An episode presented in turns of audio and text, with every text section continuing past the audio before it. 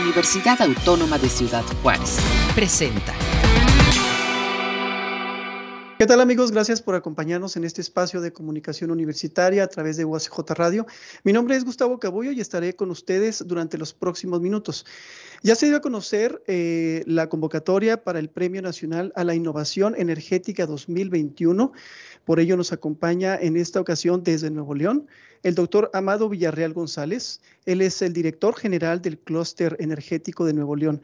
Doctor Amado eh, Villarreal, bienvenido. ¿Qué tal? Gracias, este, gracias por invitarme a esta, a esta sesión y compartir pues aquí ideas, sobre todo pues esta convocatoria del Premio Nacional a la Innovación Energética. Este, espero que esta información les sea es interesante. Creo que hoy en día pues enfrentamos este reto que en donde la parte energética tiene un rol cada vez más preponderante, dado el entorno que estamos viviendo, no solamente a nivel local, sino a nivel global. Por supuesto. Eh, ¿Cómo ves si a manera de preámbulo nos platica un poco sobre el clúster energético de Nuevo León? Claro, con gusto. Este, podría comentar, eh, bueno, el clúster energético de Nuevo León pues, está cumpliendo cinco años. Este, ya es, uno de los clústeres eh, pioneros en el, en, el, tema de energía. ahora el clúster pues tiene está rondando casi las 70 empresas que conforman el, el clúster energético de Nuevo León.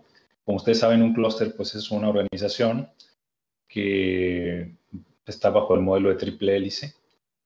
Y en ese entorno de modelo de triple hélice, pues participa eh, no solamente las empresas, sino también las, eh, las universidades, los, eh, el gobierno, y las instituciones educativas, las universidades o centros de investigación que forman parte de nuestro, este, del que están involucradas, digamos que en el sector de energía. Precisamente, ¿cómo estamos, eh, doctor, en materia de innovación energética en México? Bueno, yo creo que este, creo que como en todos los eh, sectores en nuestro país, tenemos retos muy grandes. Em, creo que hace falta una mayor, mayor énfasis eh, de nuestra política eh, de investigación, de innovación, para dedicar mayores recursos a la investigación. Este, y obviamente que esto repercuta también en, en en, vaya, no solamente en investigación, sino en la investigación aplicada y por lo tanto en el desarrollo de innovación.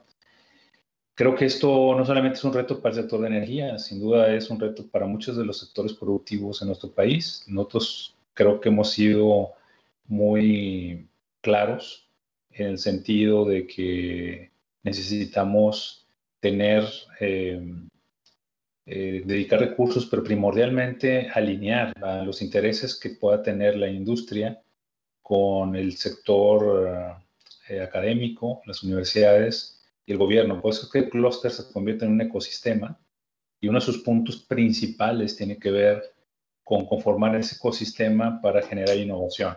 En nuestro caso en el tema de, energía, eh, pero así como está el tema de energía, pues podemos hablar de muchos otros sectores electrodomésticos, automotriz, este, este, eh, agroalimentario o este, alimentos. Y entonces en todos, en todos y cada uno de ellos hay retos de desarrollo tecnológico que debemos este, participar. Yo siempre he comentado en ese sentido que México tiene que ser más que un seguidor, tiene que tratar de estar en la frontera de, del conocimiento. Y necesitamos eh, para desarrollar innovación, eh, pues estar creando modelos de negocio, nuevos modelos de negocio, nuevos productos, nuevos servicios. Y para eso, pues es necesario eh, invertir más y participar más en la parte de innovación, la, parte de invención. Y, y, eso es fundamental. Entonces, yo creo que en la medida que tengamos noticias en este sentido, por parte de una política de investigación de innovación en el país, pues va a ser muy favorable porque eso también va a elevar el nivel de ingreso y las remuneraciones en nuestros sectores productivos. Doctor, pero ¿cómo podemos nosotros contribuir o participar desde casa? Y pienso en los estudiantes, pienso en los niños, pienso en los jóvenes, pienso en las amas de casa. ¿Cómo podemos nosotros ayudar para economizar, para ahorrar energía?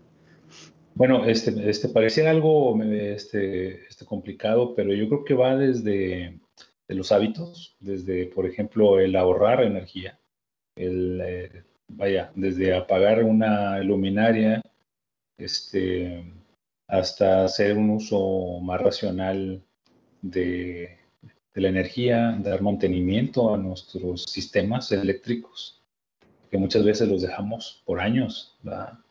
Eh, hay, por ejemplo, eh, materiales que en ocasiones cuando se construyen las casas o nuestras viviendas eh, no están, no necesariamente estuvieron bajo la norma y normalmente se adquirieron, digamos, que materiales que en muchos de los casos fueron de menor costo, pero no necesariamente cumplían con la norma.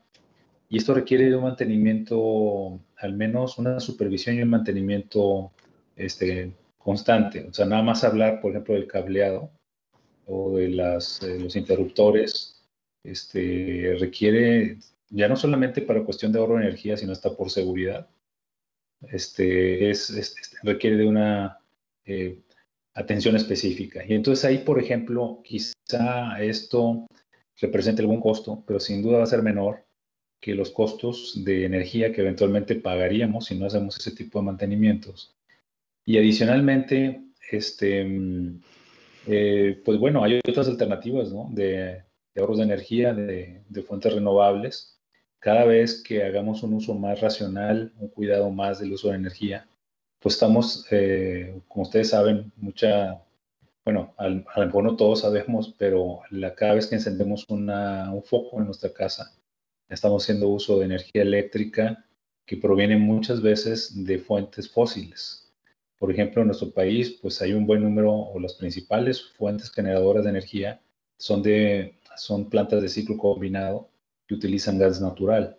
Y el gas natural, pues al final de cuentas es un hidrocarburo que emite este, emisiones, aun y cuando es de los hidrocarburos menos contaminantes, no deja de ser una, una fuente contaminante. Entonces, el hecho de que hagamos un uso más eficiente de nuestra energía implicará pues el uso menos, un uso menor de hidrocarburos que eh, eventualmente pues emiten gases este, que van al, al, ambiente, ¿no? Si podemos sustituir eso, lo podemos hacer a través de otras fuentes, ¿va? Este, que a lo mejor implican un, poco más de inversión. Estamos pensando en los paneles solares, ¿no? Que se ha convertido, eh, por lo menos aquí en el norte del país, como en una tendencia, sobre todo en la industria. ¿Esto de qué forma ayuda a los hogares? Bueno, ahí es, es, em, es, una solución muy interesante, es algo que está creciendo este, mucho en el norte del país, sin duda. Este, por ejemplo, aquí donde estamos nosotros en Nuevo León, ahorita eh, ha habido un crecimiento muy interesante a nivel este, residencial. Eh, sin embargo, también es un área de oportunidad muy interesante para la industria, que también ahí tenemos un área de oportunidad aquí local, seguramente allá en Chihuahua también lo deben de tener, este, en donde las empresas en ciertas unidades productivas pueden hacer uso de paneles solares. Aquí es, es interesante porque pues también hay una cuestión de inversión eh, y se considera eventualmente que puede ser algo costoso.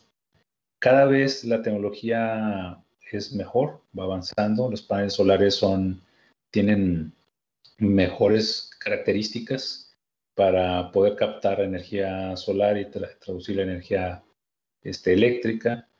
Y esto implica que a lo mejor puede representar una inversión, puede ser modular, es una de las ventajas que tienen los paneles solares, que puedes ir avanzando paulatinamente y alejándote de las tarifas de alto consumo, como la tarifa DA, que por cierto se le ha dado difusión últimamente, que, haya, que ha incrementado su precio, su tarifa eh, esas tarifas de alto consumo, pues puedes salirte de ese tipo de tarifa o de otro tipo de tarifa alta eh, al tener paneles modulares este, y reducir tu, consumo de energía eléctrica, la Convención de Electricidad y utilizarla a partir de fuentes renovables.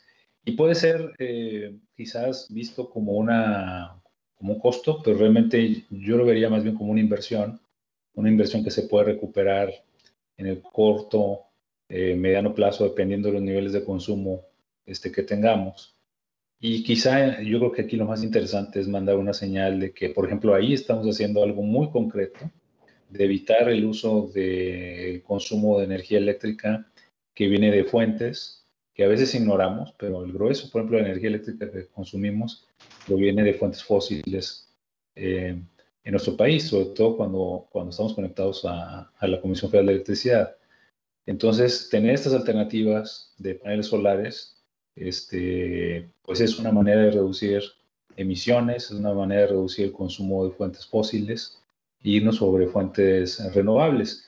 Y pues bueno, también yo aquí lo que recomiendo siempre mucho es vean todas las alternativas disponibles. Yo creo que hay muchas alternativas en el mercado. Eh, hay que irse sobre las alternativas de mayor calidad. Volvemos al tema de la calidad de las normas, porque también en el pasado hemos, hemos adquirido eh, cableado, interruptores, etcétera, que a lo mejor por irnos por el bajo costo, no nos damos cuenta que no se cumplen con ciertas normas y ponemos en riesgo nuestra propia seguridad de nuestra vivienda. Entonces, sí, eh, ahora a eso hay que aunar que hay alternativas de, de, adquirir ese tipo de equipos este, con financiamiento este, y que al final creo que mm, le hacemos un bien al medio ambiente y esa es una de las formas en que podemos decir que, que podemos estar haciendo algo por el medio ambiente. Doctor, y, e involucrar a los jóvenes, ¿no? que es bien importante, y por eso nace esta convocatoria Premio Nacional a la Innovación Energética. Platíquenos sobre ello y cómo podemos participar. Bueno, eh, el Premio Nacional a la Innovación Energética, este, pues es, inició primero como un premio eh, este, local, eh, posteriormente le dimos una, una proyección nacional porque vimos interés de otras universidades, centros de investigación de otros eh, estados del país. Y, nos hemos enfocado en la parte de eficiencia energética, que justamente es, curiosamente, después de tres años con este eh, premio, nos hemos dado cuenta que la parte de eficiencia energética es el de mayor interés en la industria y también lo es para, la, para las eh, viviendas, para el uso doméstico. al final, ¿por qué? porque pues vemos que las tarifas suben. Ahorita pues ustedes han visto, sin duda, otro tipo de fuentes de energía como el gas, eh, los incrementos tan, tan altos que ha habido de, gas LP y todas las estrategias que se están siguiendo para, para tratar de atenuar el alza en, precios. Pero queda claro pues que este, la energía es, eh, es algo esencial y también representa un, un costo, ¿no? Y este costo pues eh, al menos en el presente año ha sido creciente. O sea, hay muchos costos de energía que han, subido en este año. Por eso es que la inflación, pues de tener un objetivo del Banco de México del 3%, ahorita estamos cercanos al 6% de inflación anual. Y uno de los componentes que ha hecho que ese índice inflacionario no baje, pues es el precio de la energía, los costos energéticos, ¿no? Entonces, eh, justo nos hemos enfocado en la parte de eficiencia energética, cómo hacer un uso más eficiente de la energía. Y en ese sentido, la convocatoria es, bueno, a proyectos este, viables que permitan a, este, eh, un uso más eficiente de la energía, que se traduzca en un menor consumo de la misma y a su vez, pues en ahorros que eh, van a implicar seguramente reducción de costos tanto para uso industrial como para el uso doméstico, que son las dos categorías que tiene el Premio Nacional a la Innovación Energética. Y cuando hablamos de innovación, pues es muy importante mencionar que no es un premio a la investigación, es un premio a la innovación. Entonces, sin duda, la innovación trae detrás una investigación, pero lo que hace la innovación es que sea aterrizada, que sea práctica, que se pueda este, eh, aplicar eh, y que tenga una viabilidad de mercado pues un criterio que sigue primordialmente el comité evaluador es que tenga una aplicabilidad, que tenga una viabilidad de mercado.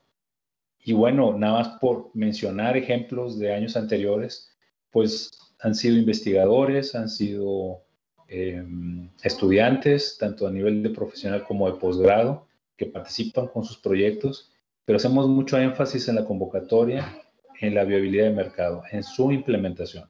¿sí? ¿Nos puede platicar sobre el anterior proyecto ganador? De que, ¿En qué consistió este proyecto? Sí, como no. El, el año pasado, eh, la Facultad de Ciencias de la Tierra de la Universidad Autónoma de Nuevo León eh, presentó un proyecto que implicaba eh, un proyecto, podemos llamarle termo, termosolar, que permitía a una vivienda hacer uso este, a través de un flujo eh, circular este, de aire que iba hacia la parte subterránea, eh, permitía que el aire se pudiera enfriar y volverse a inyectar a la vivienda.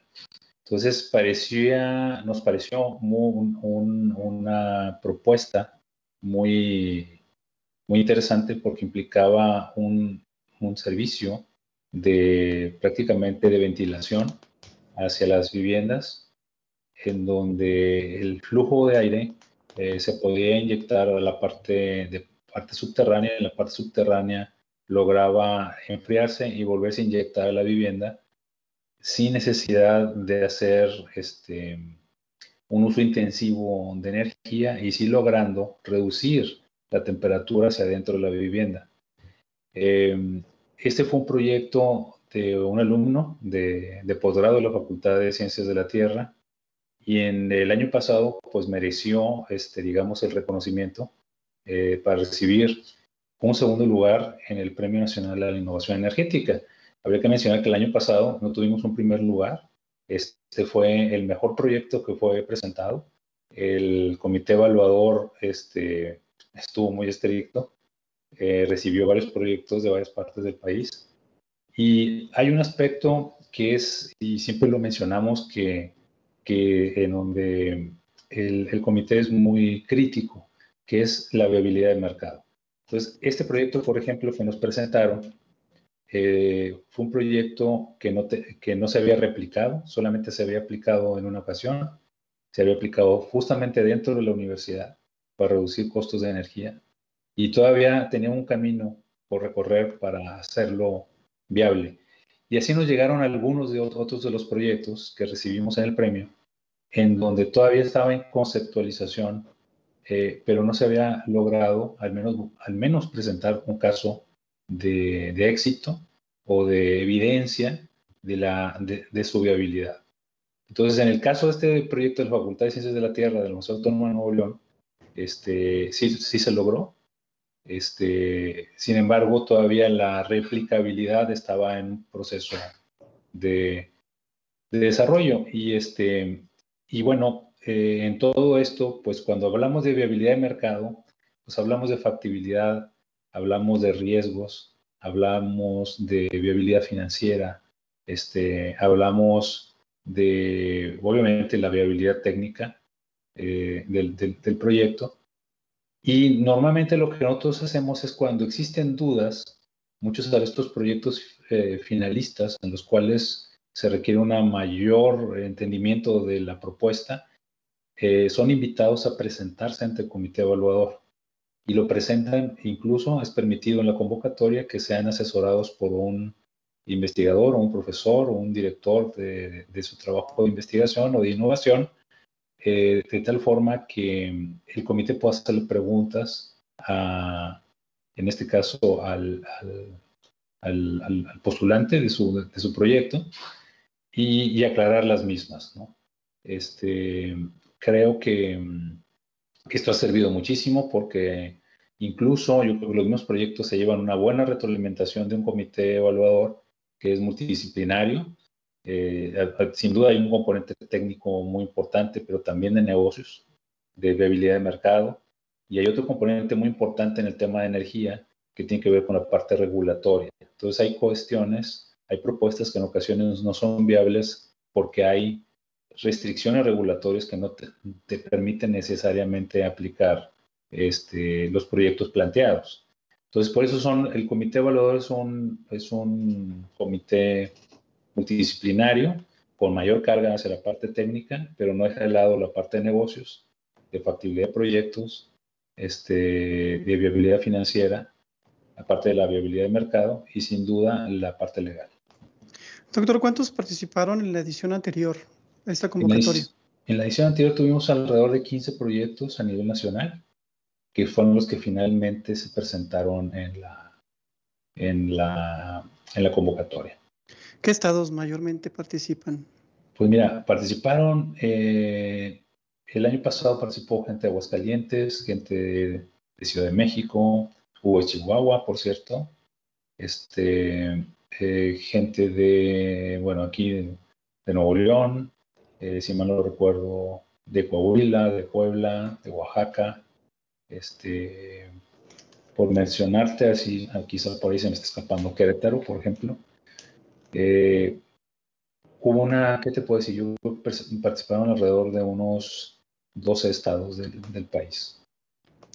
¿Cuál es el reconocimiento eh, que obtiene la persona ganadora? Pero antes, antes de eso, doctor, eh, ¿estos proyectos se hacen individualmente? ¿Participa uno individualmente o también se aceptan grupos? También se aceptan grupos, puede ser de manera individual, se aceptan grupos este, en, un, en algún proyecto que se, que se presente, se permite la participación de un asesor. Este, cuando se presenta en grupos se tiene que mencionar muy claramente quién es el, eh, quiénes son los, los, los, participantes y cómo participa cada uno de ellos en el, en el proyecto. Y se da la oportunidad de que una vez pasado un primer, una primera evaluación, sean convocados a una presentación eh, directa con el comité evaluador, como comentaba este ahorita, ¿no? Este, en cuanto al reconocimiento eh, que obtienen los ganadores. Sí, déjame te, te comento. En este caso, em, eh, para este año, tenemos básicamente dos, eh, dos reconocimientos. Eh, sería un premio, el mismo Premio Nacional a la Innovación Energética en dos categorías, tanto en eficiencia energética a nivel de la industria como eh, eficiencia energética en el hogar. Los premios consisten en 150 mil pesos en moneda nacional, lo que recibe el primer lugar. En ambas categorías tenemos un primer lugar, es decir, en esta convocatoria son dos premios que, se otorgan de esta forma. O sea, 150 mil pesos el primer lugar en la categoría de eficiencia energética en el hogar y 150 mil pesos en moneda nacional al primer lugar en eficiencia energética en la industria. En ocasiones, el comité evaluador puede reconocer algún trabajo que considere que tenga méritos y pueda considerar un premio especial o un reconocimiento especial. Eh, pero depende mucho, pues bueno, como comentaba, por ejemplo, en la emisión anterior, de la calidad de los proyectos recibidos, este, de su viabilidad de mercado. Insisto mucho en eso, en la viabilidad de mercado, porque a veces ponemos un alto énfasis en la parte de viabilidad técnica, pero es importante en la parte de viabilidad de mercado también. Eh, y eso es lo que conforma, eh, digamos, lo que revisa el, este, el comité. Es importante mencionar que la propiedad y autoría de los proyectos permanece en el participante que lo, que lo, que lo propone. El clúster solamente puede publicar los resúmenes ejecutivos de estos proyectos para darle difusión al esfuerzo y a los participantes eh, en, el, en, el, en, el, premio, pero en todo momento la propiedad de los proyectos pues son de las personas o los equipos que lo elaboraron. Pues ahí lo tienen y ojalá haya muchos participantes este año. Eh, doctor, hemos llegado ya a la recta final de esta entrevista, pero me gustaría que antes, eh, ¿dónde podemos solicitar o enviar nuestras solicitudes de registro para participar? Claro, este, pues bueno, básicamente están en el Clúster Energético Nuevo León, les puedo proporcionar un correo electrónico al cual pueden eh, incluso solicitar información, que es contacto arroba clusterenergético.org. ¿Sí? Y también, eh, vuelvo a repetir, contacto arroba clusterenergético.org también nos pueden eh, preguntar directamente en nuestras oficinas este, que se encuentran en Cintermex, acá en Monterrey, en la Avenida Fundidora, el número 501, en el local 69, planta baja. Eh, y bueno, nosotros estamos aquí en un horario de 9 a 17 horas y permítanme ver si puedo tener aquí, pasarles un, teléfono de contacto. Este, creo que lo, óptimo es el correo electrónico para que haya, quede toda la evidencia, que es contacto arroba Pero si me permiten un instante, puedo... No, está, sí, se, nosotros podemos eh, anexarlo también en nuestra información eh, para los interesados. Eh, doctor Amado Villarreal, eh, muchas gracias por acompañarnos en esta entrevista. No sé si usted quiere agregar algo más. Bueno, pues yo creo que básicamente es este, esta invitación, este, eh, hacerla pues extensiva, este, deseando que, que, pues mayor número de participantes tengamos en, pues, en este año. Eh, recordarles que el límite este, para recibir los trabajos está, eh, está en el mes de octubre, o sea que estamos próximos, es el primero de octubre eh, de, este año. Y recordarles que pues, la evaluación del proyecto se hace del 4 al 22 de octubre. La presentación técnica, en caso de aquellos trabajos que sean solicitados, pasen en la siguiente fase se hace el 5 de octubre al 5 de noviembre, el fallo técnico se hace el 29 de noviembre y la divulgación de resultados hace el 6 de diciembre. La premiación sería el 10, el 10 de diciembre. Y bueno, pues cordialmente invitados, creo que es algo que tenemos que promover, eh, seguir promoviendo, es sumamente importante. Y este tema de energía, pues no podemos eh, separarlo del tema de medio ambiente, que ahorita, hoy en día es un tema crítico o sea, ahora sí que ya no estamos hablando del, cambio climático como tal, ya estamos hablando de crisis climática. Entonces, anteriormente hablábamos de economía del cambio climático, ahorita hablamos de economía de crisis climática. Ya estamos en medio en esta próxima década vamos a enfrentar los retos en el mundo, en nuestro país sin duda, que nos va a mostrar cuál es nuestra esperanza de vida como planeta. Y creo que este tipo de premiaciones o este tipo de premios, de convocatorias, tratan de eh, llevarnos a un uso más eficiente de la energía, que tenga un efecto obviamente positivo en el medio ambiente. Recordar que uno de los criterios que utiliza el comité evaluador y está en la convocatoria es el tema de sustentabilidad. Entonces, al final tenemos que, tienen que ser propuestas viables de mercado, pero también sustentables. Tienen que ser amigables con el medio ambiente. Doctor, muchísimas gracias. Pues amigos, hemos platicado con el doctor Amado Villarreal González. Él es director general del Clúster Energético de Nuevo León y vino a anunciarnos sobre esta convocatoria del Premio Nacional de la Innovación Energética. Muchas gracias por acompañarnos en este espacio más de comunicación universitaria a través de UACJ Radio. Gracias a ustedes por la invitación. Este fue un programa de la Dirección General de Comunicación Universitaria de la Universidad Autónoma de Ciudad Juárez.